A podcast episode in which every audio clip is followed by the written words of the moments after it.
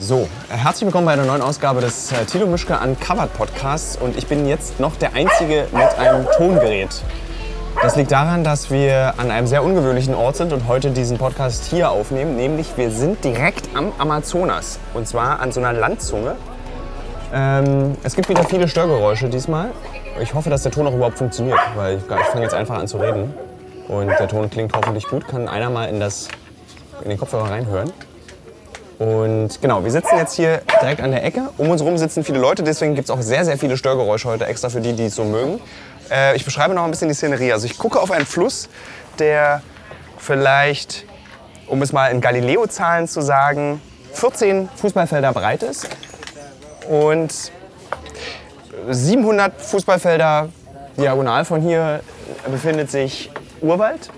Eine kleine rotbraune Schotterstraße in meinem Rücken. Rechts von mir sitzt eine brasilianische Familie mit einem Hund, die Schildkröten besitzen, kleine Vögel aufpäppeln und uns ihr Privathaus zur Verfügung gestellt haben, dass wir hier ein Interview mit einer Person machen können, die nicht offen über das ihr Business, über sein Business reden kann in der Stadt, aus der er kommt, nämlich aus Manaus. Denn wir sind ungefähr anderthalb Stunden von Manaus mit dem Auto entfernt, haben uns Essen bestellt und die Klapper- und Rauschgeräusche, die man jetzt im Hintergrund hört, sind, werden verursacht von Leo und von Jan die sich gerade Funkstrecken zusammensammeln, um gleich in diesem Podcast dabei sein zu können. Wir fangen jetzt an, weil wir nämlich ein bisschen hektisch sind und deswegen habe ich auch schon angefangen, ohne dass die anderen Funkstrecken fertig sind. Das Schöne ist, dass auch Michael Terhorst, dem der Hörer oder die Hörerin sind, ist bekannt, rennt gerade weg, weil er nicht bei diesem Podcast mitmachen möchte, weil er gar nicht reden möchte. Er mag es nicht. Er rennt jetzt gerade an mir vorbei mit der Kamera, geht eine Holztreppe runter und wird gleich unten im Amazonas badende Menschen filmen.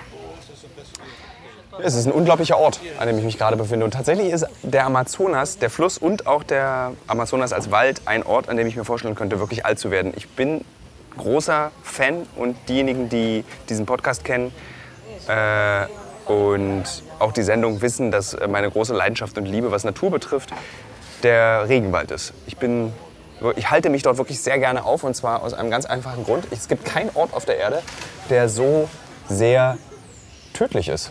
Also so, es gibt keinen Ort, der, wo es einfach keine Rolle spielt, dass du da bist. So, du gehst rein und wenn du Pech hast, bist du zwei Minuten später kaputt. Und ähm, jetzt will Leo den Boom, also das äh, Mikrofon benutzen als Funkgerät. Das sage ich ihm schnell, dass es nicht geht, weil, lieber Leo, äh, dann wird der Ton scheiße. Weil wenn du dann den Boom reinmischt in den Podcast, dann hast du diesen halligen Ton, weil das Studio das nicht so richtig hinbekommt mit diesem Abmischen das Richtige. Deswegen lieber zwei Funken. Ist Jan schon verfunkt? Ich bin schon äh, per Achso, dann stell dich doch mal vor, Jan. Herzlich willkommen im äh, Tilo Wischke an Couch Postcard. Ich stelle Jan mal schnell vor. Jan ist äh, aus Heidelberg. Aus Heidelberg. Aus Heidelberg. Mannheim, Heidelberg. Er hat, wir müssen mal kurz reinhören, ob sich Jan gut anhört mit dem Gerät. Äh, also ihr seid jetzt, liebe Hörer, liebe Hörerinnen, ihr seid jetzt tatsächlich live dabei, wie dieser Podcast eingerichtet wird. Und wir machen es so hektisch, weil wir keine Zeit haben. Aber trotzdem so. heute den Podcast aufnehmen. Check, check, hört sich Jan gut an. Jan hört Sehr sich gut, gut an. Prima. Und Jan ist eigentlich bei einem anderen Projekt dabei, über das wir immer noch nicht so richtig reden dürfen. Äh, und ähm, das Interessante daran ist, dass äh, ich eigentlich diesen Dreh in Peru und Brasilien alleine machen sollte. Also zwei Kameramänner und ich, kein Redakteur. Aber ich jetzt am Ende der Produktion von Uncovered Staffel 4 sehr, sehr erschöpft bin und es mir nicht mehr zugetraut habe. Also so konzentriert zu sein, bei Interviews die richtigen Fragen zu stellen, äh, darauf achten, dass die Kameraleute auch wirklich äh, jede wichtige Perspektive filmen, äh, alle Quittungen ähm, ordentlich halten. Und deswegen habe ich Jan, der wie gesagt bei uns in der Firma ist und ein anderes Projekt betreut, gefragt, ob er nicht Lust hätte, mit nach äh, Peru und äh, Brasilien zu kommen. Also, das ist, dann, ich darf gleich reden, Jan. Also, kannst ja, einfach, ja, Jan, stell dir vor, es ist ein Gespräch. Du kannst was, was mich wiederum sehr gefreut hat, weil äh, ich noch nie in Südamerika war, ist ja doch ein sehr spannendes Projekt ist eine Urwald- und Regenwald-Premiere für mich. Ja. Und ich die Chance kurzerhand genutzt habe, um innerhalb von sechs, sechs Tage vom Abflug, glaube ich, zu entscheiden, mitzufliegen. Wir haben in Wien, du hast mich in Wien begleitet und da genau. habe ich dich gefragt, habe mich nach hinten gedreht im Auto und habe dich gefragt, hast du Lust, genau. zufälligerweise mit nach Kolumbien genau. und Peru zu kommen? Ähm, ähm, ich, muss, ich musste kurz die Leute um mich herum äh, bitten, etwas leiser zu sein, weil Sandro, der hier hinten rumläuft, spricht im Übrigen auch Deutsch. Ja. Es wird jetzt zu verwirrend. Also ganz wichtig jetzt für dich auch wieder als Redakteur, du musst mich bremsen, wenn ich zu sehr abschweife ja. in dem Podcast. Äh, und wir werden im Übrigen, während wir diesen Podcast aufzeichnen, einen riesigen Fisch essen, der hier vor uns liegt. Ein Bacca... Bacca... Bacca... Bao, Bacalao... Bacca, Hat Leo jetzt immer noch keinen Ton? Ja, wir machen Ton zusammen. Das geht, glaube ich, auch scheiße nur. Müssen wir dann doch Leo eine Funke geben. Müssen wir, Problem mit den Funken. okay, dann muss, dann muss Leo dann doch das Mikrofon nehmen und ganz nah an seinen Mund ranhalten. Leo hat jetzt ein sehr großes Mikrofon vor seinem Gesicht. Ja, jetzt bin ich auch zu verstehen. Ich mache mich auch ein bisschen leiser. Und jetzt bist du sagen dich. Okay. Okay. Äh, einer von euch beiden muss sich jetzt noch den Kopfhörer aufsetzen, falls Ja. eine Funke ausfällt, damit derjenige das dann hört. Okay. Dann können wir jetzt eigentlich mit dem Podcast, dem Fisch, der hier vor uns liegt, starten Ja. und erzählen, warum wir hier sind. Und wie war das eigentlich für dich, als ich dich in Wien gefragt habe? Komm mal mit. Ähm, Moment. So.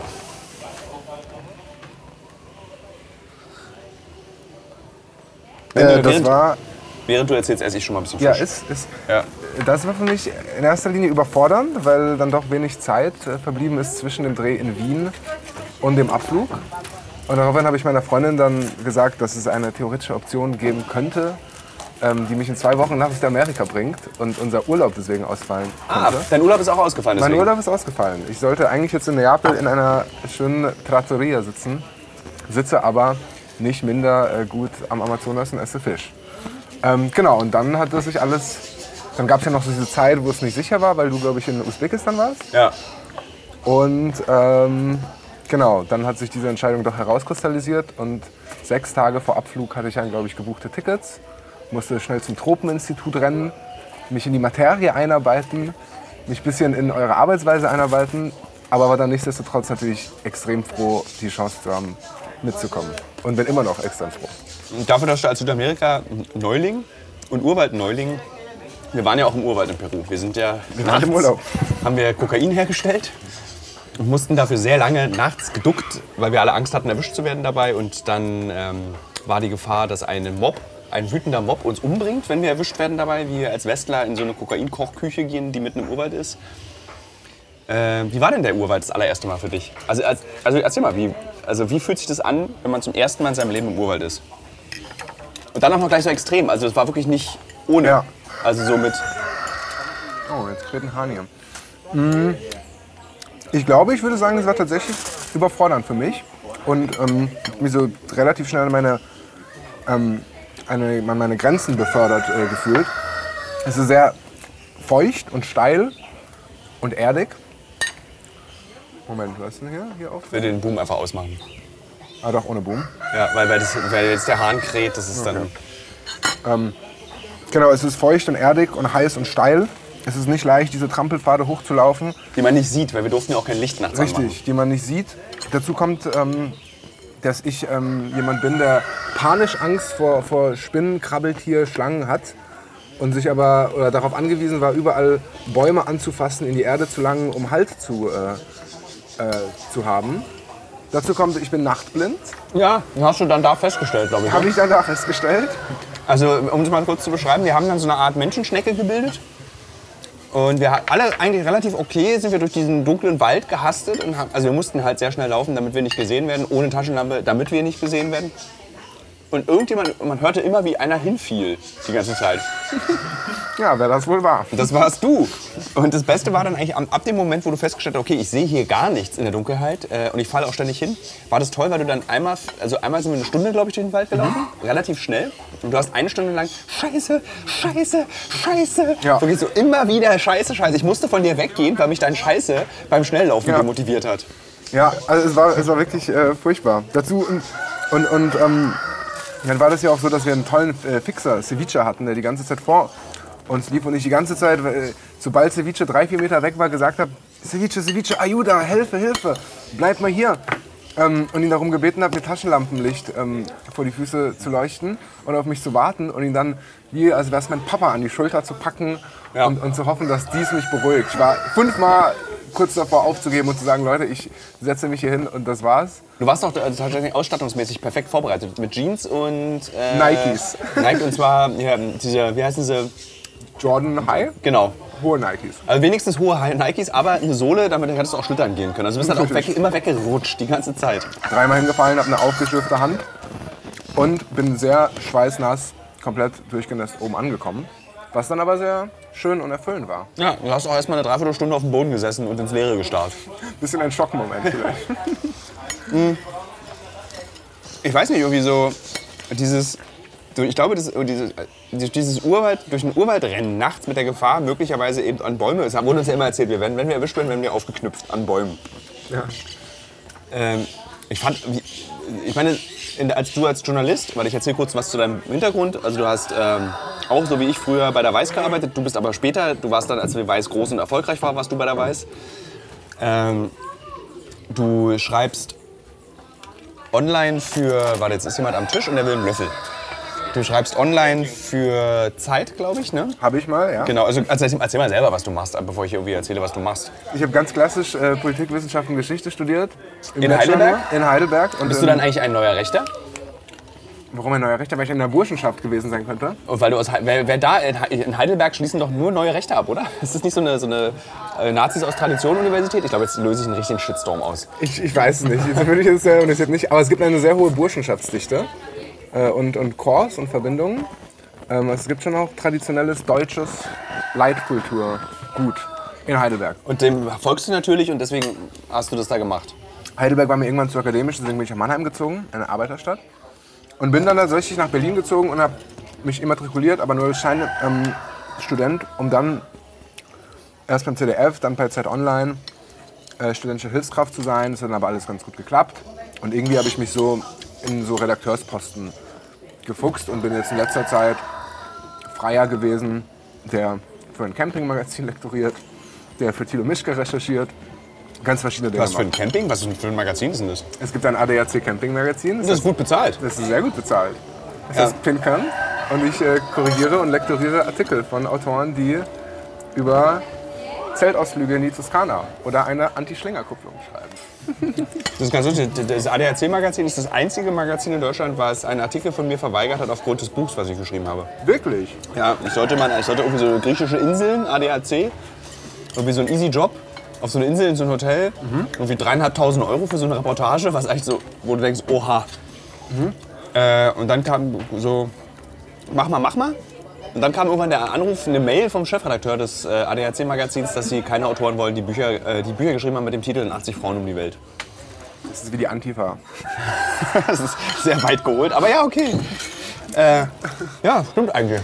Also ich habe Antifa-Quellen, die mir gesagt haben, Thilo Mischke ist für sie problematisch, weil er das Patriarchat repräsentiert. Aufgrund dieses Buches. Aber keiner, ich glaube, keiner von der Antifa hat dieses Buch gelesen. ich glaube auch nicht. Aber der Buchtitel ist auch äh, verfänglich. Ja, sehr verfänglich. Aber ich empfehle den Leuten, die, die mir dieses Buch vorwerfen, und ich habe in der Buchhandlung meiner Mutter im Übrigen sehr auf dieses Buch auch gerechtfertigt.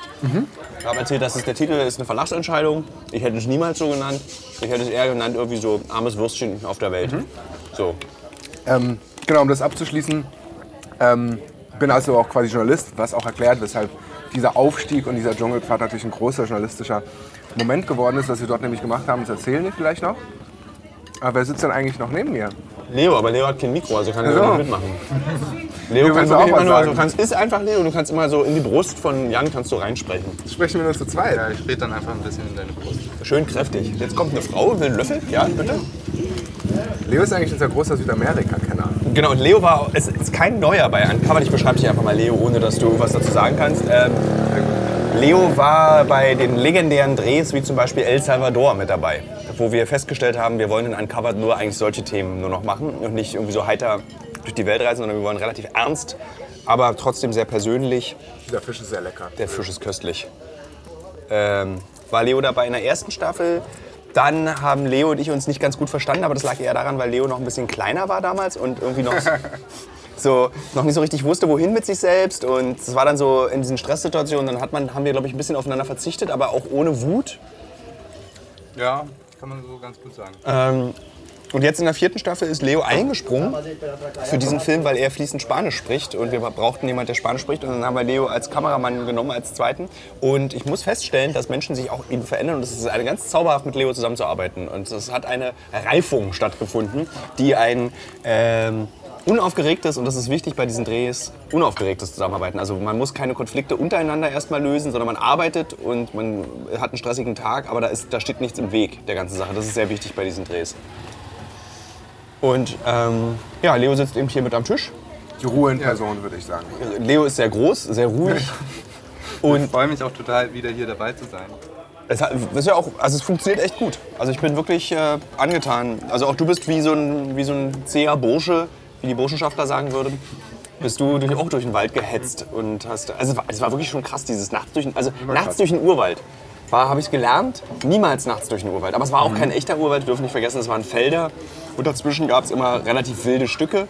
Und der kurze Weg, der uns aber, glaube ich, uns allen vorkam wie 20 Kilometer zur Küche, das war dann schon sehr urwaldig. Warum sind wir eigentlich da hochgelaufen, Tilo? Wo hoch? Na, zur Küche. Weil wir Kokain kochen wollten. Was hat es damit auf sich?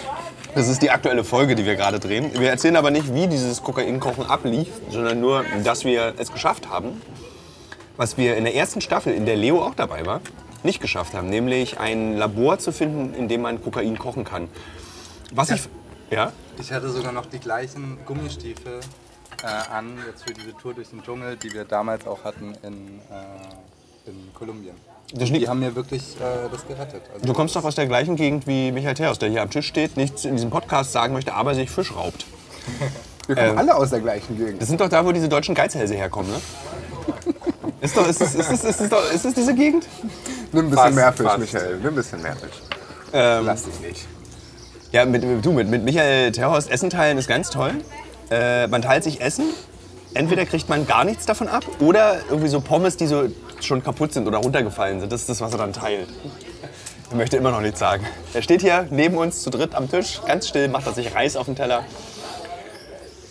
Ja, Ja. und er sagt immer noch nichts. Willst du ihm mal wenigstens guten Tag sagen? Die Hörer mögen dich doch so. Guten Tag. Und die Hörerinnen. das so ist jeder Podcast mit Michael Terhorst. Äh, ja, ja, ja, tschüss. Äh, ja, genau. Wir haben eine Küche gefunden, in der wir, das klingt so lustig, wie so eine Ikea-Einbauküche, in der wir dann irgendwie so Kokain herstellen. Und vorher haben wir noch diese Paste hergestellt, die man braucht für Kokain. Und das war, alles musste an einem Abend stattfinden. Und äh, für alle Hörer und Hörerinnen, die sich hier Kokain mal selber herstellen wollen, nehmt euch Zeit mit. Es ist besser, wenn man Zeit hat dafür. Aber bislang, also ich meine, das war auch zum ersten, war das für dich, Jan, das erste Mal, dass du dich richtig in Gefahr begeben hast während eines Jobs? Ich meine, beim Campingmagazin kann nicht viel passieren, würde ich sagen. Nee, das stimmt. Ich glaube, es gab zwei, drei gefährlichere Sachen, die ich gemacht habe. Gefährlichere? Ja, also nicht, nicht als das hier, aber gefährlicher als Campingmagazin. Ja. Ähm, namentlich, namentlich Neonazis ähm, und, und Islamisten. Und einmal war ich in Palästina, als es ähm, nicht so schön war. Da gab es gerade Aufstände und irgendwie Schießereien. Urlaub oder Arbeit? Nee, Praktikum. Für wen hast du da ein Praktikum gemacht? Das Goethe-Institut. Ah. In Tel Aviv aber. Und dann gab es so einen Austausch nach Palästina. Und da war ich dann zu einer Zeit, als es nicht so schön war. Hast du dein Studium eigentlich abgeschlossen? Ja, aber nur ein Bachelor. Dann Aber, wir, aber immerhin, nach fünf Jahren. ja, es reicht doch. Mhm. Ich weiß gar nicht, ob das total nervig ist für den Podcast-Hörer, während wir die ganze Zeit essen. Vielleicht sollte man auch noch hinzusagen, dass wir heute noch nichts gegessen haben. Es ist jetzt 17 Uhr und wir sind sehr, sehr hungrig. Das ist sehr köstlich außerdem. Und der Fisch ist wirklich au- außerordentlich köstlich. Ja. Ich wollte noch irgendwann sagen. Über dein Studium vielleicht? Nee, ähm, aber ähm, es, war, es ist auf jeden Fall das gefährlichste und heikelste und auf jeden Fall auch ähm, ähm, ähm, bea- ja, beeindruckendste, was ich bisher gemacht habe. Also ich habe da immer so einen leuchtenden Augenmoment als Journalist. Ja. Aber bisher lief es überraschend Ich finde auch. gut. Es gab jetzt doch keine... Also es, es ist auch so, ich glaube, wenn man das zum allerersten Mal macht, hätte man gedacht, okay, dass jetzt bestimmte Dinge nicht klappen oder dass sich was verzögert oder verschiebt. Das wäre dann irgendwie so, das nervt dann. Aber ich glaube, wir mittlerweile im Team sind so sehr daran gewöhnt, dass nichts so funktioniert, wie es geplant ist. Ja. Deswegen ist das, glaube ich, äh, sehr schön. Es ist, wie gehst du mit der, was ich mich heute früh gefragt habe, ist, wir sind ja jetzt irgendwie seit acht Tagen unterwegs ja. Und eigentlich ohne Pause. Ja. Wie gehst du damit um? Gut, aber ihr macht es mir auch leicht. Es ist halt erstens ein eingespieltes Team, zweitens glaube ich alle rücksichtsvoll miteinander. Und es ist anstrengend, gerade gerade diese Tage, die man komplett am Flughafen verbringt. Oder wirklich, wo man.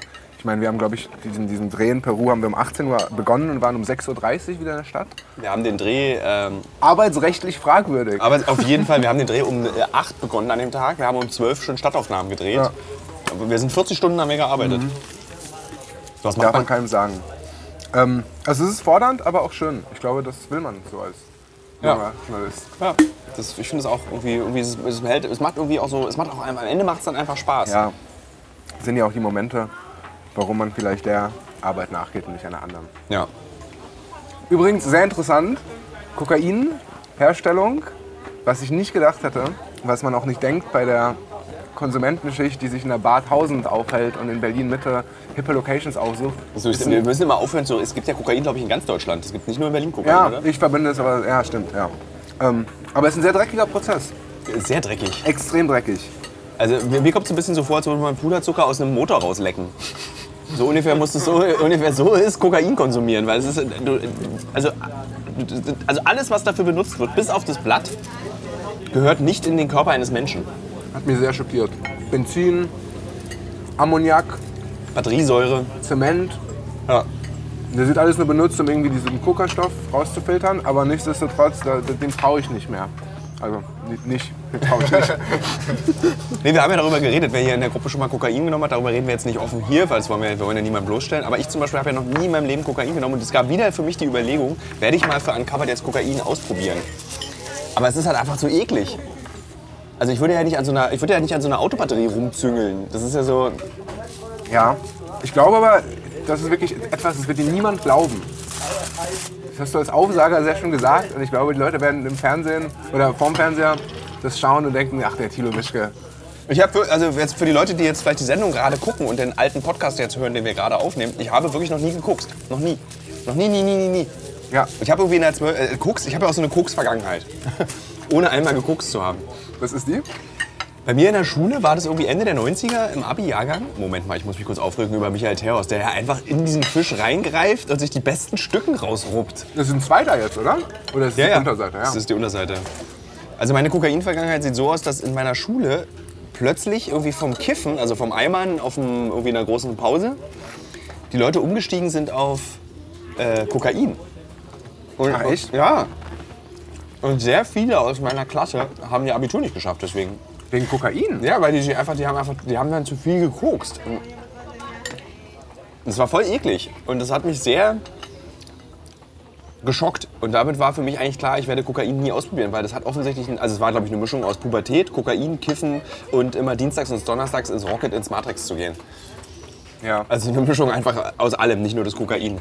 Aber ich war so, ver also, also bis jetzt war es auch immer so, dass immer wenn ich Kokain, das haben wir darüber geredet, immer wenn ich Kokain angeboten bekommen habe, kriege ich es meistens von Idioten angeboten. Und warum soll ich Drogen mit Idioten nehmen, mit denen ich mich nicht unterhalten möchte auf Drogen? Und zweitens irgendwie so, es ist halt bezeichnend, dass ich es immer nur von einer ganz speziellen Menschengruppe angeboten bekomme. Ja. Und deswegen will ich es einfach nicht machen. Also das, es ist wahr. Ich habe wirklich, also ich habe auch tatsächlich seit der LSD-Folge zum Beispiel für Uncovered, habe ich so das grundsätzliche Interesse an allen Drogen verloren, außer eben LSD.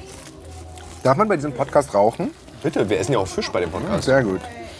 Nee, bei uns war immer Kokain so eine Reichendroge. Das war in meiner Jugend und Kindheit immer so, als man dann loslegte mit Drogen mit 16, vielleicht 17 und das erste Mal Zeug probiert hat, war das so, dass diejenigen, die ohnehin wohl betucht waren, das Kokain hatten. Das hat dann 50 oder 100 Euro gekostet. Und die normalen, die in Clubs gingen, waren eher so Speed. Ja, das waren in Berlin immer die Neonazis. Ach, die Neonazis. Ja, Berlin. Ecstasy und Speed. Du konntest Neonazis, haben, waren noch äh, gute Dealer, habe ich gehört. Für Speed und Ecstasy. Ich habe auch noch, äh, doch, Ecstasy habe ich einmal probiert, mit 16 auf der Love Parade 1997. Oh, da gab es die Love Parade noch. Bietest du mir gerade Zigarette an? Ich versuche mir seit vier Jahren das Rauchen abzugewöhnen. Du kannst doch nicht auch eine Zigarette Ich habe anbieten. gedacht, das war jetzt so brüderlich. Entschuldigung, Michael, das Ähm, ist für dich. Nee, Ecstasy habe ich einmal probiert eben auf der Love Parade und habe die Tablette genommen, eine grüne Tablette für 20 D-Mark mit einem Totenkopf drauf. Mit meinem ähm, damaligen Techno-Party-Freund, den Namen sage ich jetzt nicht, weil ich will ihn nicht bloßstellen. Aber es war ganz toll. Ich hatte wirklich eine großartige Love Parade. Den ganzen Tag stand auf der Laterne, Straße 17. Juni, habe Luna zugewunken, die mir zurückgewunken hat, meiner Meinung nach. Und wirklich um 5 Uhr morgens dachte ich mir, okay, jetzt ist der Moment, um Ecstasy zu nehmen. Und dann gehe ich zu No UFO, der großen Techno-Party, die es zur Love Parade immer gab. Nehme diese Tablette, kaufe sie, nehme diese Tablette, also teile sie mir mit meinem damaligen Techno-Freund, trinke, kriege so, so fünf Minuten später extrem heiße Wangen und extrem heiße Koteletten. Und dadurch, dass meine Eltern mir gesagt haben, Tilo, wenn du Ecstasy nimmst, trink bitte sehr viel Wasser. Ja. Weil daran stirbt man sonst. Habe ich unglaublich viel Wasser im Vorfeld schon getrunken, also vorbereitend. Nahm diese Tablette und übergab mich sofort. Habe schwallartig auf den damals noch nicht bebauten Potsdamer Platz gekotzt und bin nach Hause gefahren. Traumatisierende Erfahrung. Ja, und dann dachte ich mir so, okay, wenn das, wenn das die Wirkung von Ecstasy ist, dann habe ich kein Interesse an Ecstasy. Ähm, zurück zum Kokain. Ach ja, Warum wir hier sind. Ähm, was sollten Leute wissen, die jetzt vielleicht das nächste Mal drauf und dran sind, ein Taxi zu bestellen und es Aber- vielleicht auch bestellen werden, aber nicht von den Schattenseiten dieser Droge wissen?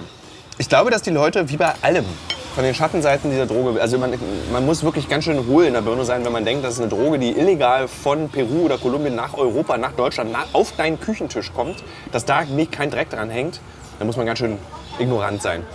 Aber ich glaube, das ist, ich meine, den Vorwurf können wir uns alle machen. Also wenn wir irgendwie Putensteak essen oder irgendwie Nike-Schuhe tragen, so gerne wie ich, es, ja, es gibt ja nichts mehr in einer globalisierten Welt, was irgendwie komplett sauber und rein ist. Ja. So was, also, aber ich, glaub, aber ich glaube, dass an meinen Schuhen zum Beispiel nicht so viel Blut klebt wie an Kokain. Und auch an der Putenbrust aus Brandenburg vom Gutfriedhof klebt auch nicht so viel Blut wie am Kokain. Und das ist das Krasse. Wenn ich dann in der Bar 1000 stehe, was ich sehr selten tue, ungefähr einmal alle vier Jahre, und äh, auf einem äh, schäbigen äh, Spülkasten die Freunde Nochmal zurück zu, zu Kokain. Was mich an Drogen am allermeisten nervt, ist Ja. dieses Ritualisieren. Das nervt mich schon beim Kiffen. Dieses Tüte bauen, wer baut der Haut, aber dann beim Kiffen, äh, beim Koksen eben dieses so, ey komm, wir gehen mal alle auf die Toilette. Äh, Das ist so, so nervig und so peinlich. Und ich glaube, das ist das Angenehme auch beim LSD, das gibt's da nicht. Du nimmst halt ein Stück Pappe in den Mund. Aber wir müssen ein bisschen aufpassen, was dieser Podcast hier, in welche Richtung er sich gerade entwickelt. Ich finde auch. Ich habe zwei Anekdoten jetzt noch, die ich erzählen kann. Eine geht in die falsche Richtung und eine führt zurück zum Dreh. Dann bitte erstmal die, die in die falsche Richtung geht. In die falsche Richtung. Ähm, Achso, warte, wollen wir kurz erklären, was das für ein Geräusch ist, was man hier im Hintergrund Ja, hört? Das sind? Papageien. okay. Also Sittiche sind das, glaube ich. Und zwar ganze Schwärme, die hier ständig über uns rüber hinwegfliegen. Aber jetzt erzähl deine Anekdote. Vor kurzem ähm, gab es eine, eine Filmpremierenparty, die in Schöneburg, statt, äh, in Sch- Schöneberg stattgefunden hat. Und in der, Oh, der Zugezogene. der Zugezogene. Und ähm, dann ein Laden, dessen Namen ich jetzt nicht sagen will, ähm, ihr Ende nahm. Und dort waren sehr viele wichtige Film- und Schauspielmenschen, die Kokain am Pullen hatten. Also so Geräte vorgefertigt, die man einmal zieht und die vorportioniert quasi die Menge, die du in die Nase reinziehen musst und willst, hatten. Ja, und es hat mich geschockt, dass es dieses Gerät gibt. Warum ist Kokain noch nicht synthetisiert? Warum kaufen wir, warum, ich meine, das kann doch nicht so schwer sein, diese Droge synthetisch herzustellen. Das ist ja ein Molekül, was in deinem Körper dafür sorgt. Und warum kann man dieses Molekül nicht nachbauen? Weiß ich nicht.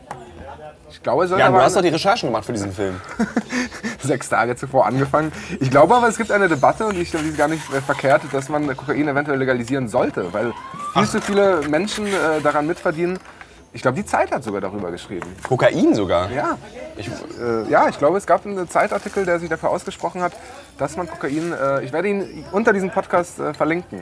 Wenn, ja er mal sehen. Ja, ja. ähm, weil sehr viele Leute daran mitverdienen, die die, äh, die Schattenseite der Welt repräsentieren und die eigentlich äh, nicht unterstützenswert sind.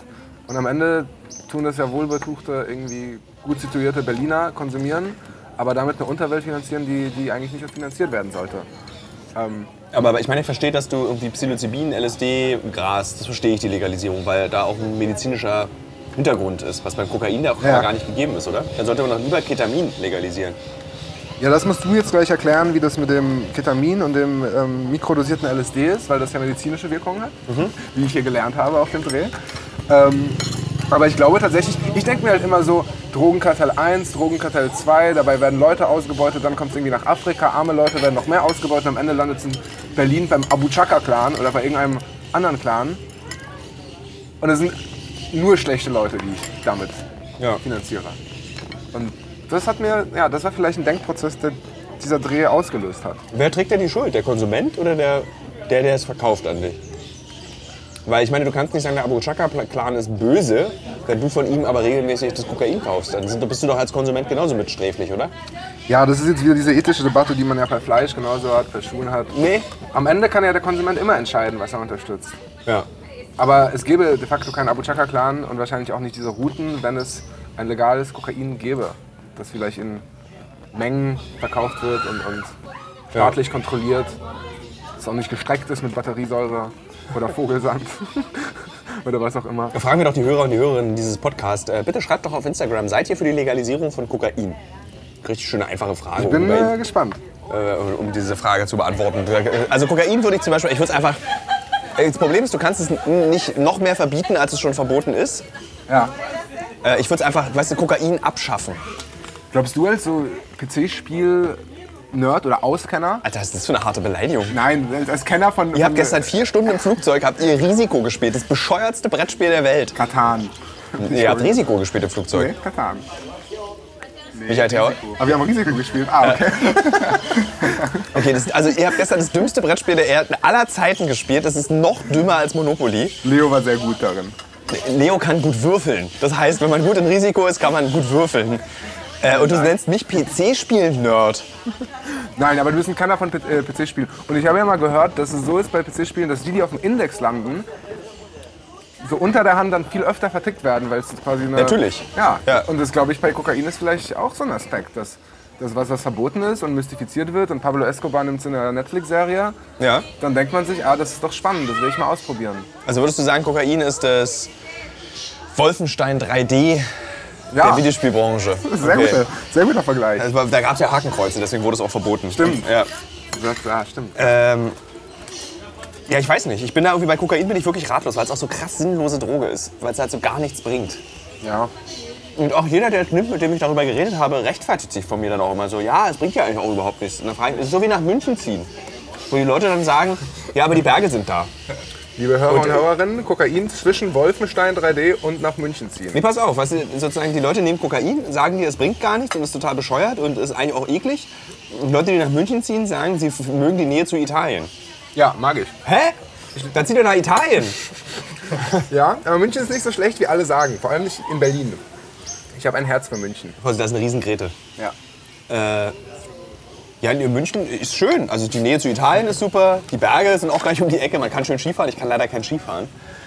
Ähm, nein, München ist tatsächlich, äh, ich habe ja in den letzten Jahren München auch kennengelernt Ja. durch meine Arbeit für den Fernsehsender Pro7 und auch damals habe ich noch für die GQ geschrieben. Da war man dann auch öfter mal in München.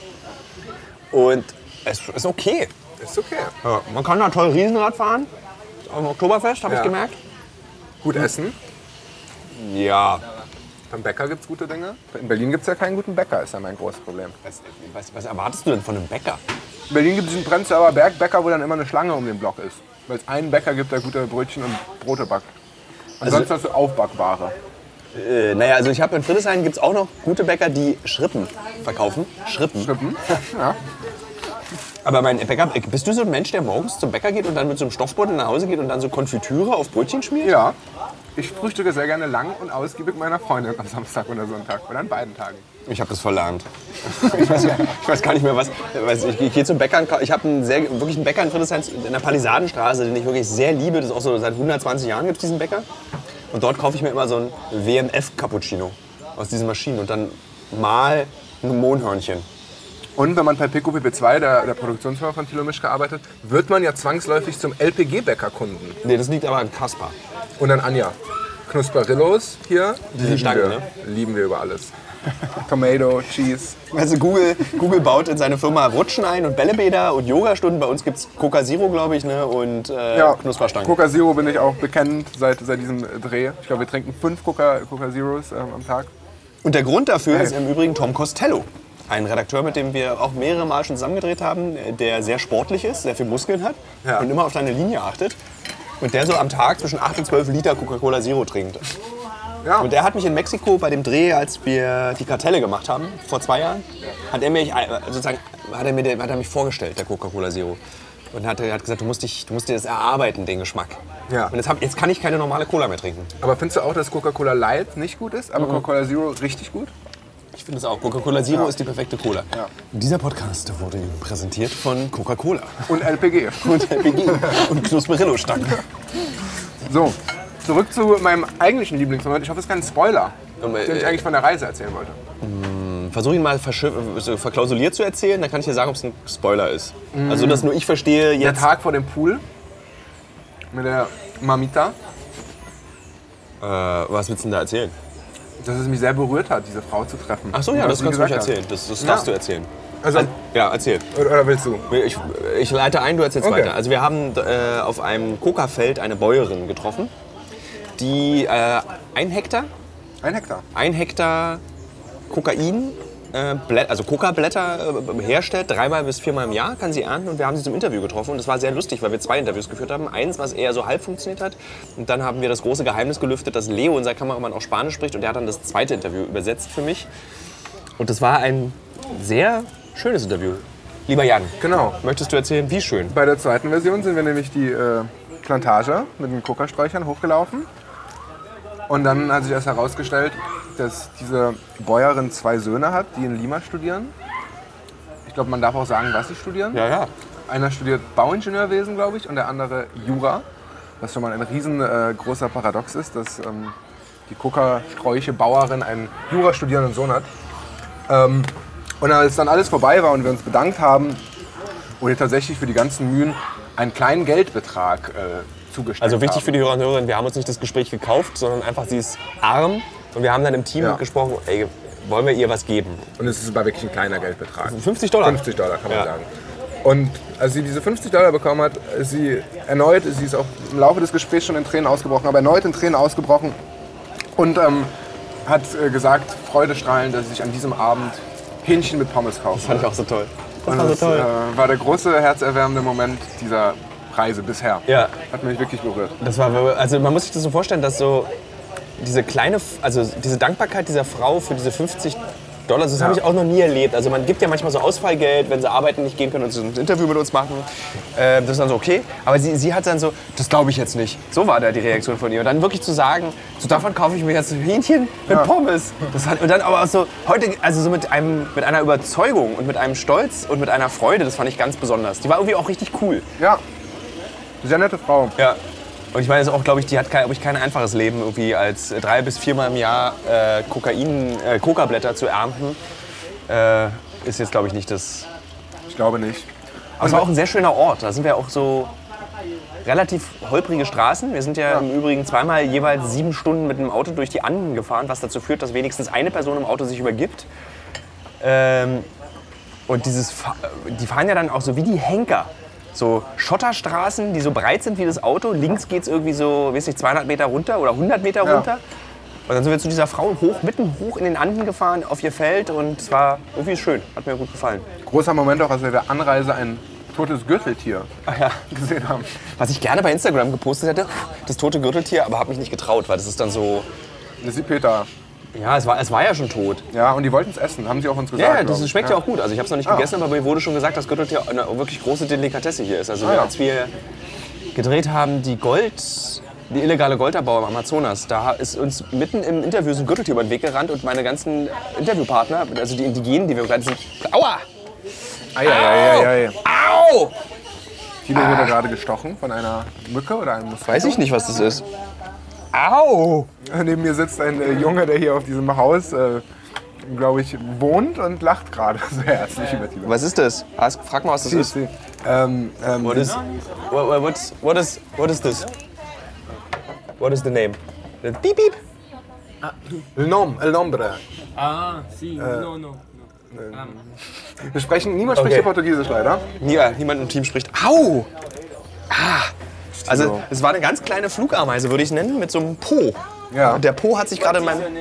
Uh, my name is Jan, this is Leo and this is Tilo. Also links von uns. Hallo! What's your name? John Victor. Jean Victor.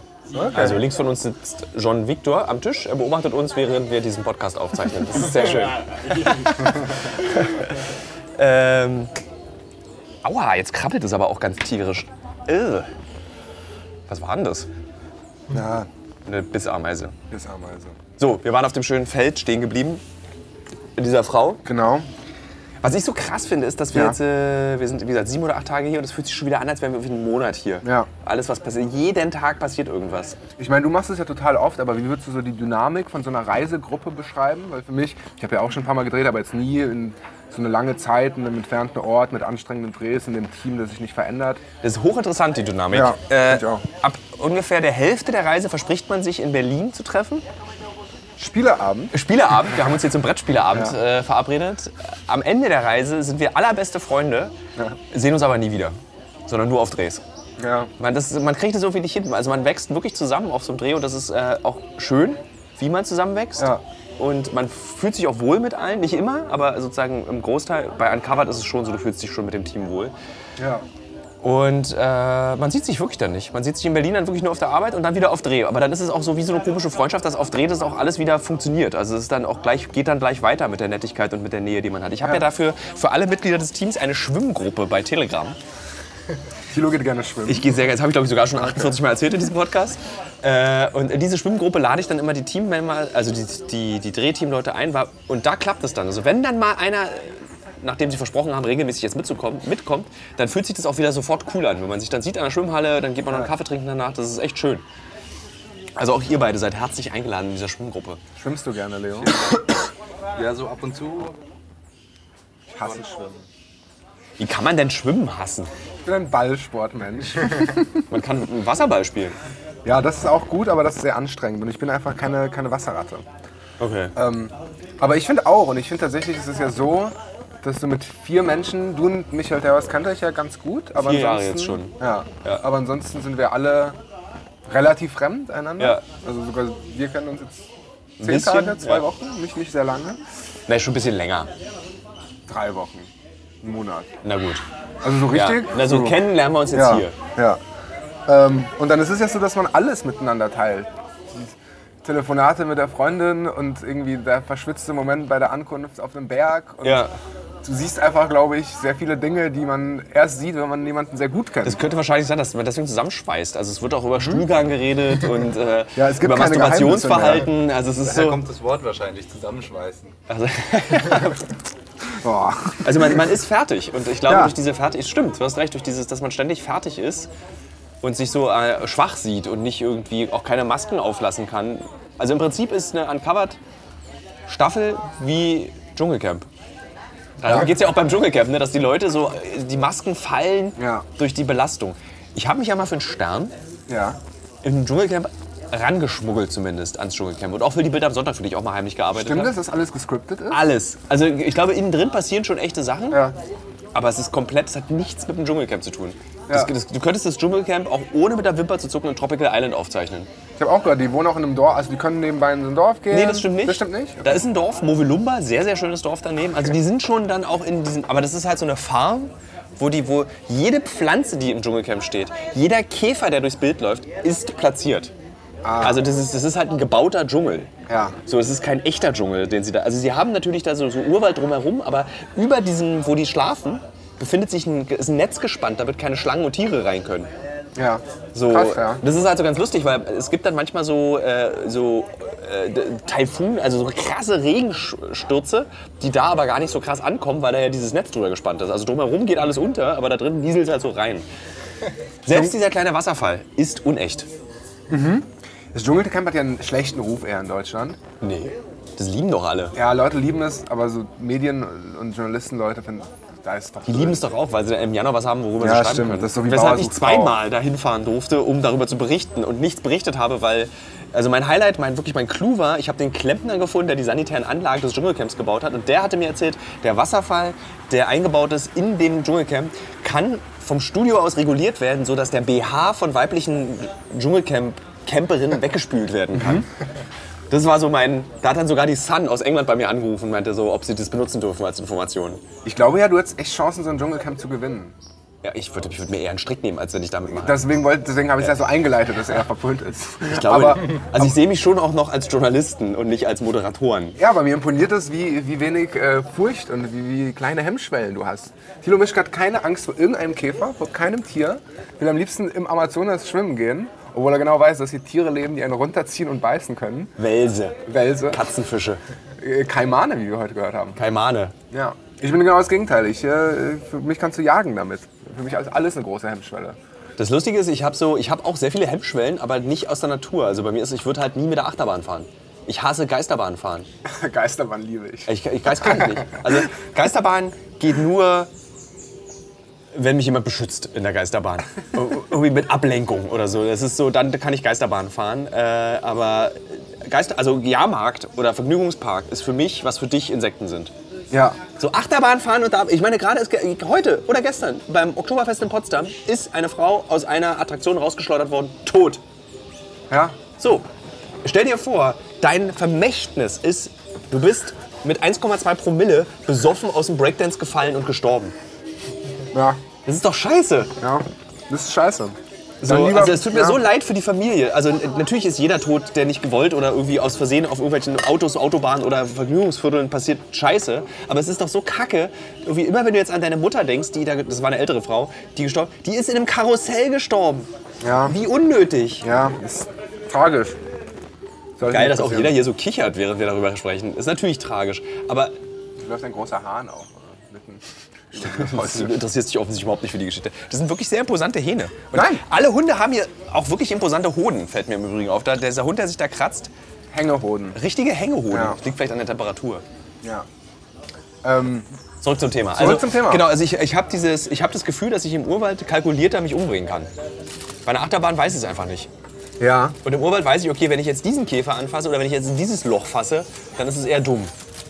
Ja. Also ich mache ja schon nicht, also ich fasse die Tiere ja nicht an, die ich, bei denen ich nicht weiß, ob sie gefährlich sind oder nicht. Also ich würde jetzt nicht nach einer Schlange greifen oder sowas. ja, aber so Käfer nimmst du schon alle auf die Hand. Es gibt wenig giftige Käfer auf der Welt. Es gibt, ein, es gibt einen sehr schönen Käfer, den es auch hier zu finden gibt. Auch Ja. in Südostasien, da habe ich ihn nämlich zum ersten Mal gefunden, der sogenannte Bombardierkäfer. ja. Kenner des Films Starship Troopers Okay. oder des Buchs Starship Troopers von Robert A. Heinlein. Nazis als Science Fiction ist das im Übrigen. Okay. Das ist eine üble, üble Propaganda-Science Fiction. Ähm, da gibt es riesige Käfer, die aus ihrem Hintern so, so Plasma schießen. Das Okay. Original dieses Käfers ist der Bombardierkäfer, der in seinem Po mittels einer Chemikalie 100 Grad heißes Wasser rausspritzen kann. Und das ist schon faszinierend. Und den habe ich mal gefangen und wusste nicht, dass es der ist, weil der recht unscheinbar ist. Und der hat mich dann tatsächlich mit diesem Wasser. Jetzt sitzt dieser Hahn neben mir. Jetzt äh, kannst du Das nicht ist mehr krass. sagen, ich interessiere mich nicht mehr für die Geschichte. Ah, Das ist auch ein imposanter Hahn. Der hat riesige Füße, die mich daran erinnern, was des Ursprungstiers, nämlich der T-Rex. Ja, so ein richtiges Alpha-Männchen, ne? Alter!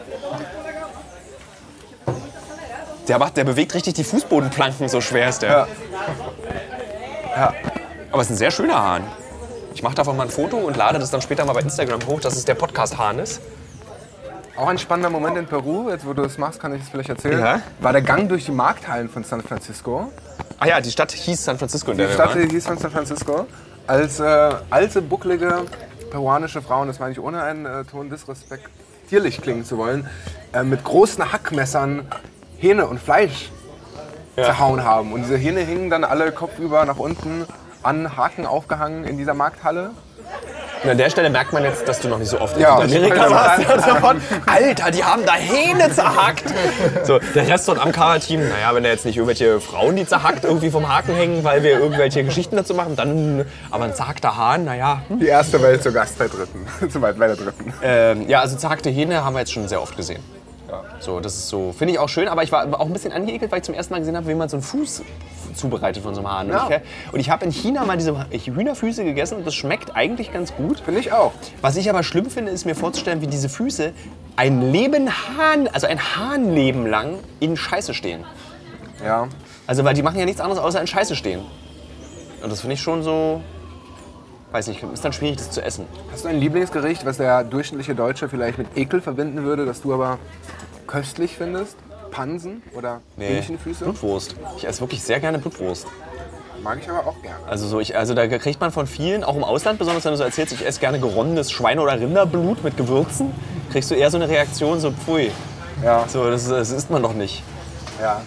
Äh, Blutwurst esse ich sehr gerne, aber ich habe, glaube ich, jetzt keine Ekelgerichte, die ich besonders mag. Ich habe hier in Kolumbien, lustigerweise bei unserem ersten Kokaindreh, äh, haben wir, ähm, also vor zwei, drei Jahren, waren wir auch mit Bauern unterwegs, äh, die uns gezeigt haben, wie man diese Blätter produziert, also was man mit den Blättern machen muss, Ja. noch vor dem Prozess. Und dann haben wir alle Hunger bekommen, waren aber nicht vorbereitet. Und dann fing die Ehefrau des einen an, riesige Maden zu sammeln Die hast du gegessen und das fand ich sehr beeindruckend. Äh, Also wirklich richtige Maden. Also so, so daumengroße weiße Käferlarven. Ganz schlimm für mich. Und ich dachte mir so, also es gibt ja so eine Essensregel. Es gibt Dinge, die wir eklig finden, weil wir es bei uns das nicht kennen, aber es muss ja schmecken. Weil es ist so, sonst würde man es nicht essen. Ich habe zum Beispiel letztes Jahr Qualle gegessen Ja. und das schmeckt so gut. So Qualle, äh, mit Essig isst man das in China und das, hat, das ist köstlich. Das schmeckt wie Morcheln. So ganz so kalte, ist ganz fest auch, das ist nicht schleimig Ah, oder so. nicht schleimig, nicht wie Austern. Nee, es ist ganz Okay. festes, so es knackt im Mund und es ist so. Uiuiui. Jetzt wird der Hahn gegriffen. Ich glaube, jetzt wird der Hahn abgemokst. Der, der Hahn wird gestreichelt. Hähne sind ja nicht zu unterschätzen. Ne? Hähne picken ja Augen aus. Muss man aufpassen. Naja. Jetzt der Hahn da. Na egal. Äh, und dann haben wir diese riesigen äh, Käferlarven, kamen, wurden dann so gebraten. Und dann dachte ich mir, gut, okay, dann sind die ja durch. Überhaupt nicht. Du beißt drauf und dann erbricht sich sozusagen das, der Inhalt dieser Käferlarve in deinen Mund. Und das Einzige, also es ist, das Kaugefühl ist ekelhaft, es schmeckt halt nach äh, Kastanie. Das ist ein guter Geschmack. Das ist ein guter Geschmack, aber das Kaugefühl ist halt einfach zum Kotzen. Also das im wahrsten Sinne Ja. des Wortes. Also du isst es halt und dieses globbert dir dann so in den Mund rein. Und die sind halt auch groß. Und dann war die, die haben mir dann irgendwie so 20 Stück davon gekocht und ich habe dann wirklich so fünf. Hab ich, dann hab ich, ah, jetzt habe ich aber genug, jetzt habe ich genug. Proteinreich, glaube ich. Sehr proteinreich, auch kaum Fett. Dafür viel Globber. Ja, liebe Hörerinnen und Hörer, Thilo Mischke, keine Hemmschwellen. Ja, außer Achterbahn Außer Achterbahn und Geisterbahn. und Geisterbahn. Was sind, also deine Hemmschwellen sind Insekten, aber daran gewöhnt man sich ja. Man Ich glaube auch. Ich glaube, das ist wie eine Konfrontationstherapie, Ja. dass du mich auf diese Reise mitgenommen hast. Ich weiß noch, dein erster Tipp war, bei so äh, Trampelpfaden nicht an Bäume und Äste fassen. Was- Was, dann einfach nicht mehr ging ab einem bestimmten Zeitpunkt. aber du, bei dir ist es passiert, ne? du hast dann in so einen Bastardbaum reingefasst mit so Stacheln. Du hast den so, ich habe gesehen, in dem Moment, wo du rangefasst hast, da war einmal so Pikis. Ja, dann das die war, das war aber okay. Aber ich hatte eher Angst, dass ich da so eine kleine Vogelspinne oder eine Schlange oder... oder Also Schlangen rennen, rennen weg. Bei, bei, du, du steigst bei dir aus dem Hotel, aus dem Bett, Ja. da ist die Schlange 20 Kilometer weiter weg schon weggelaufen. Die hört es. okay. Spinnen sind auch nicht da. Also sozusagen, du musst schon wirklich viel Pech haben, um in so eine... Sch also es gibt hier in Panama, gibt es ja diese, haben wir vorhin schon drüber geredet, diese Buschmecker-Schlange, Ja. die aggressiv ist, also die auf dich zukommt, wenn sie sich angegriffen fühlt. Ja. Die meisten Schlangen laufen weg. Äh, Skorpione sitzen unterm Stein. Spinnen, du greifst halt in eine Spinne und im Zweifel beißt die dich. Aber es gibt so wenig giftige Spinnen. Es gibt so viele schmerzhafte Spinnen. Aber äh, Spinnen giftige, also das, du musst schon, du musst schon echt Pech haben. Also was viel schlimmer ist, finde ich, sind Infektionskrankheiten durch diese Pflanzen, in die du fest. Ja. Es gibt unglaublich viele Pflanzen, die nesseln und so stundenlang krabbeln und jucken und irgendwelche Ausschläge machen. So, und die Pflanzen sind eigentlich die größeren Feinde als, als Insekten und Käfer und Hunde und Und der allergrößte Feind, haben wir auch schon auf dieser Reise besprochen, äh, sind äh, die Giant Centipedes, die, die sehr, sehr großen 1000 oder 100 Füßler. Hundertfüßer, genau. Also Millipede sind Centi nee, genau. Millipede ist sind, 1000. Millipede sind die Hundertfüßer und Centipede sind die ganz, mit ganz vielen Füßen, diese Würste. Die Würste mit tausend Füßen, die manchmal so, Okay. so Ich meine die ganz dicken. Die dicken, die auch giftig sind. viele Beine oder wenig Beine. Eher wenig. Also, Genau, das sind die äh, Millipede. Okay. So, die Das- sind okay. ja sehr auch übelst schmerzhaft. Und die sind, das, das Internetgerücht ist, dass die tödlich sind. Ich glaube, irgendwie, es gibt zwei dokumentierte Fälle von, von Menschen, die an einem äh, Milliped gestorben sind. Einmal ein Baby und einmal ein 90-jähriger Mann, der einen Herzinfarkt bekommen hat. Aber die sind halt extrem schmerzhaft. Das ist das Problem, wenn die dich stechen, beißen. Stechen im Zweifel. Die haben, so, sie haben vorne diese, Ja. dieses Gebiss, die haben so zwei so eine Stachel, mit denen sie das, die Maus festhalten und dann die Maus aufessen. Ich habe eine Zeit lang auf YouTube immer diese Giant Centipede Dokus geguckt. Da gibt es eine von National Geographic, sehr gut, eine von Animal Planet, auch sehr gut. Und in beiden Folgen äh, begeben sich diese riesigen Würmer, die in meinen Albträumen auftauchen, auf Jagd. Und zwar einmal auf einen Leguan. Also dieser, dieser Wurm mit 100 Füßen äh, jagt einen Leguan. Ja. Und beim zweiten Mal tatsächlich Babymäuse. Also ich will kurz mal, also es ist kein Wurm. ein Wurm ist ein Regenwurm. Das sind tatsächlich Gliederfüßer und zwar vielgliedrige Gliederfüßer. Also das sind keine Würmer. Das wäre so, als würdest du sagen, ein Maikäfer ist ein Wurm. Krabbelfiecher. Es sind Krabbelfiecher, okay. Aber es sind faszinierende Tiere. Also zum Beispiel in, in Namibia habe ich mal mich eine ganze eine halbe Nacht auf den Bauch gelegt, um diese in Namibia leben die größten äh, Tausendfüßer. Und die sind wirklich so. Leo ist ja sehr dünn. Ich würde sagen so ein halber Unterarm von Leo ist nee ist ein bisschen viel. Äh, eine Banane. So zwei Bananen hintereinander gelegt. Gerade ist ein. Wow, das ist schon sehr lang. Das ist sehr lang und sehr dick vor allem. Und mit denen kann man ganz toll spielen. Die kringeln sich immer so Die zusammen. kringeln sich zusammen, sehen dann aus wie hier, was man bei euch isst. Zimtschnecken oder so gibt es doch bei euch. Bei uns? Nee, bei euch im Heidelberg gibt es doch so ein Gebäck, was ihr bestimmt. Bäckle. Weckle? Zimtschnecken, aber kann ich, kann ich so aus ganz Deutschland. Und äh, die sind schon sehr schöne. Ich habe mir lustigerweise in, irgendwie vor acht Folgen mal versprochen, ich mache mal so einen Käfer-Podcast und laufe einfach durch den Wald und sammle Käfer. Während, Ich, würde ich hören. würdest du hören? Würde ich hören. Dann verspreche ich es jetzt nochmal. Wer kauft den Käfer-Podcast? Äh, ja, äh, mehrteilig gleich. Der Hirschkäfer. Und sie verstecken sich unter Klodeckeln, hast Ja. du erklärt. Ja, sie verstecken sich unter Klodeckeln. Gerne, also die ganzen Insekten verstecken sich gerne. Ich meine, wir hatten eine Lampe an beim Film. Und dann kam eine Gottesanbeterin, so eine Blatt geblättert, also die aussieht wie ein Blatt, so Handteller groß. Äh, Ich habe ich hab einen Insektenfreund, Insekthaus Adi, dem kann ich jedem empfehlen zu folgen. Der hat jetzt schon ungefähr eine halbe Million Follower auf Instagram, verdient sich eine goldene Nase mit Käfern, was ich ganz toll finde, weil ich ihn nämlich noch kenne, als er gar kein Geld verdient hat mit seinem, Pod, äh, mit seinem Insekteninteresse. Und äh, den frage ich immer, Ja. wenn ich, was habe ich da gefunden? Und er, da meinte er dann so, ja, eine, eine Gottesanbeterin. Aber da meinte ich so, wie? Das ist ja, es gibt so viele verschiedene. Und er meinte halt, auf Deutsch gibt es halt nur Gottesanbeterin, aber der wissenschaftliche Name ist dann der unterschiedliche. Und die sieht halt wirklich aus wie ein Blatt.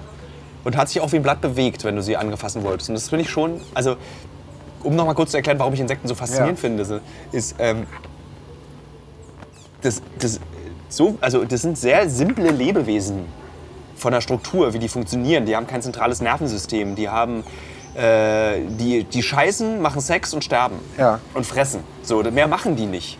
So, und dann vergleichst du es mit einem Menschen und dann stellst du fest, Moment, wir machen auch nicht so viel mehr als irgendwie Geschlechtsverkehr, groß und Nahrungsmittel aufnehmen und versuchen unsere Lebenszeit, die wir hier haben, schön zu gestalten. Ja.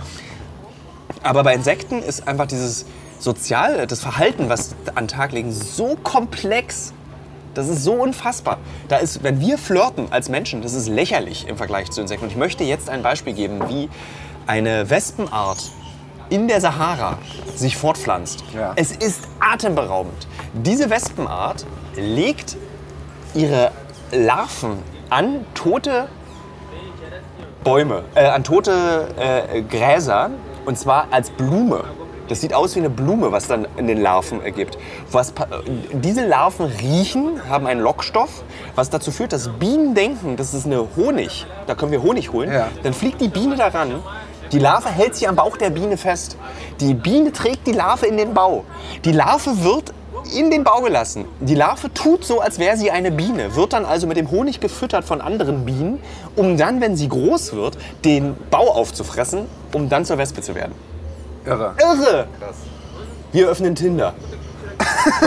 Ende der Geschichte. Schmetterlinge fliegen nur herum. Schmetterlinge fliegen nur herum. Schmetterlinge sind laut Thilo Mischke nur Fliegende Penisse, ja. fliegende Vaginen. Die haben keine einzige, eine einzige Funktion der Fortpflanzung. Es gibt ganz viele Schmetterlinge, die ja nicht mal einen Mund haben. Die können nicht mal was essen. So traurig ist das. Also ich stelle mich mal auch so vier Wochen sind, die, da werden, leben die dann vier Wochen so. Ich kann nicht schlagen. So. Also, und das ist tatsächlich, die, das fasziniert mich an Insekten. Also wenn ich eins fange, weiß ich die Geschichte, wie dieses Insekt lebt. Und das finde ich einfach so unglaublich. Hast du dein Lieblingsinsekt? Ja, Nachtfalter. Nachtfalter und Nasen, Nas, also es, Nasen, es gibt so äh, Nashornrüsselkäfer heißen die, die gibt es auch bei uns. Die sind halt so relativ unscheinbar und haben so ein relativ langes Näschen und vorne am Näschen haben sie noch zwei Fühler. Die finde ich sehr schön und Nachtfalter finde ich auch sehr, sehr schön. Die kann man streicheln, so schön sind die. Aber also, ich fasse erstmal alles an. Das Ja. ist da. Äh, äh, Skorpione, was ja keine Insekten sind, äh, fasse ich nicht an. Spinnen fasse ich nicht an. Und halt, ich würde auch keinen Millipeder anfassen. Ja. Würde ich einfach, das ist unnötig, da jetzt irgendwie so eine infizierte Wunde zu haben für drei Wochen oder so. Ja. Ja, Jedenfalls hat mich das, diese ganze Erfahrung hier, glaube ich, ein bisschen toleranter für all das gemacht. das finde ich sehr schön. Will Leo noch eigentlich was sagen? Weil wir sind, glaube ich, jetzt langsam am Ende dieses Podcasts angekommen. Wie lange sind wir dann? Eine Stunde sind wir, aber habe gerade von einem Podcast-Profi gelernt, man sagt in einem Podcast nicht, wie lange der Podcast schon läuft, weil das für die Hörer so gemein ist, weil man ja dann weiß, so reicht jetzt auch, es ist genug jetzt. Jetzt haben wir aber ein Boot, ein riesen Sattel. Alter! Ich beschreibe mal schnell, was ich noch sehe. Also wir sind jetzt hier am Amazonas, die Sonne geht gerade unter und an, an diesem Holzhaus, was sehr erhöht gebaut ist, an dem wir gerade diesen Fisch ges- gegessen haben, fährt jetzt ein, wie nennt man denn, so, das ist ja kein Containerschiff, wie heißen denn diese Schiffe? Die haben so einen Namen. Fracht? Lasten, Lastenschiff? Lastenkahn. Last, also ein, aber ein riesengroßer Lastenkahn und zwar eigentlich drei miteinander verbunden. Und du siehst halt, besonders diese Stadt Manaus, über die ich eigentlich noch mehr reden wollte in dem Podcast, weil die nämlich die ganz besondere Stadt ist. Diese Großstadt mit fast drei Millionen Einwohnern hat keine Straße, die herführt, sondern nur Wasserwege. Und alles wird hier transportiert in, durch diesen wunderschönen Wald mit diesen Diesel, diesen Rohöl verbrauchenden, Altöl verbrauchenden Monstern, die alles schmutzig machen und dreckig. Ja, im Amazonas werde ich tatsächlich auch zum Umweltschützer. Ich hatte mal in einem früheren Podcast gesagt, dass ich irgendwie für mich der Mensch an erster Stelle steht und dann kann ich mich um die Umwelt kümmern, weil wenn wir uns um den Menschen kümmern, haben wir auch Zeit, uns um die Umwelt zu kümmern. Ich würde würde nicht andersrum gehen. Also Umweltschutz ist wichtig und muss auch gemacht werden. Aber wir müssen genauso wichtig ist es, Menschen zu bilden und Menschen irgendwie darauf vorzubereiten, dass sie so, wie sie jetzt handeln, nicht mehr machen können. Ja. Was nützt all der Umweltschutz, wenn den Leuten nicht geholfen ist vor Ort? Ja, So. vor allem hier ist das eine ja zusammenhängt mit dem anderen. Ja, eben. Also, So, deswegen bin ich immer so ein bisschen kritisch. Aber hier im Amazonas werde ich jedes Mal wieder so. Hier könnte ich so, so, so ein Rainbow Warrior. Nee, wie heißen die? Diese Warrior? Äh, Rainbow. He- Heißen die Rainbow Warrior? Ich würde mich direkt an so ein Schiff ranketten und sagen, hört auf hier lang zu fahren. Ihr macht die wunderschönen rosa Flussdelfine, die im Übrigen nicht hübsch sind. Ein aber großes- klingen sehr nach einem Rosa Flussdelfine klingt nach einem wunderschönen Tier. Das ist so, ich habe einmal in Kambodscha Flussdelfine gesehen und einmal hier. Und beide Flussdelfine sehen tatsächlich sehr dümmlich aus. Das ist ein dümmlich aussehendes Tier. Aber ein Säugetier. es ist ein Säugetier. Ja. ja. Aber dümmlich aussehend. Und um das abzuwickeln vielleicht, warum ist die Stadt Manaus für dich so besonders? Ach, weil die, so ein, weil die so ein Zeichen dafür ist, was wozu Menschen in der Lage sind. Also eine Großstadt mitten im Urwald aufzubauen, wirklich mitten im Urwald, mit keiner Zufahrtsstraße und dann ein Opernhaus zu bauen, wie es in Paris steht, äh, um die Jahrhundertwende, was gebaut wurde mit dem Geld, was durch Kautschuk hier gewonnen wurde. Also bevor Erdöl kam und die Welt beherrscht hat, war es ja Kautschuk, was die Welt beherrscht hat. Ja. Und zwar aus einem ganz simplen Grund. Das Kautschuk wurde benutzt, um für Dampfmaschinen und Maschinen diese Zahnräder miteinander zu verbinden. Ja. Und ohne dieses Kautschuk konntest du diese Räder nicht bedienen. Und damit beherrschte das die Welt. Weil, und damit war hier großer Reichtum eben auch in, in Brasilien möglich. Und ähm, du siehst eben die Spuren davon diesem Reichtum noch in Manaus. Es ist eine, eine, wirklich eine ganz arme Stadt mittlerweile, aber du siehst halt, da sind dann lauter so verschimmelte, aber schön aussehende koloniale Häuser. Daneben wieder so ein hässliches Haus, dann wieder kolonial und eben diese Oper, dieser Marktplatz. Ja, da Ja. müssen wir noch hin. Da fahren wir heute hin, da machen wir dann eine Moderation. Ich würde sagen, weil die Sonne jetzt gerade untergeht, beenden wir an dieser Stelle auch diesen doch sehr schönen Podcast. Der war der sehr chaotisch? Nö, eigentlich nicht. Ein inneres Blumenpflücken. Äh, war okay, würde ich sagen. So, liebe Hörer, liebe Hörerinnen, äh, die nächste Folge dieses Podcasts zeichnen wir in Rio auf. Und ich werde versuchen, in Rio einen Deutschen oder eine Deutsche zu finden, mit die uns dann ein bisschen was darüber erzählt, wie es ist, in Rio zu leben. Danke, Leo, auch wenn es durch, durch die fehlende Funke kurz war. Danke, Jan. Vielen Dank. Äh, herzlich willkommen bei Uncovered. Das war die Feuertaufe. Sehr gut. Hände in Schlamm im Urwald.